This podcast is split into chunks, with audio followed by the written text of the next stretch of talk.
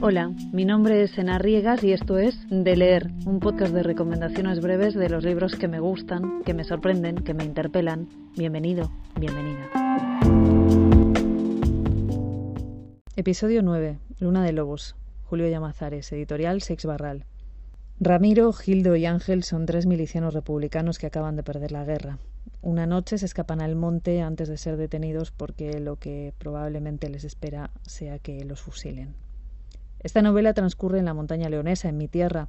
Esos hombres hablan como hablamos los de León, pero más allá de un paisaje que me resulta propio, esta novela, por supuesto, no es un cuaderno de una excursión, sino la historia de muchos y muchas represaliados de la guerra civil española que merecen memoria y justicia.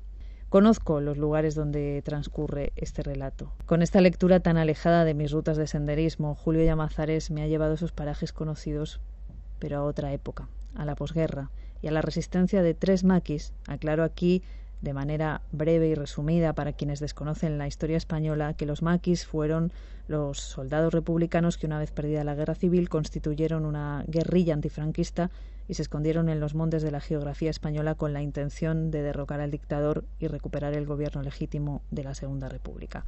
Recuerdo que esto es un resumen muy, muy resumido, valga la redundancia, de lo que eran los maquis, pero para que se entienda el contexto de esta historia. Bueno, los tres protagonistas de la novela sobreviven de cueva en cueva, de monte en monte, y esperan un milagro que los libre de la muerte, que los atosiga, con esos guardias civiles que están al acecho, con los vecinos que los delatan o pueden hacerlo, con sus familias que están agotadas por la persecución y la amenaza, con el hambre y con ese frío de las montañas de León que, créeme, es demasiado insoportable cuando no hay fuego que lo contenga. Aquí abajo, sin embargo, siempre es noche. No hay sol, ni nubes, ni viento, ni horizontes. Dentro de la mina no existe el tiempo. Se pierden la memoria y la conciencia, el relato interminable de las horas y los días. Dentro de la mina solo existe la noche.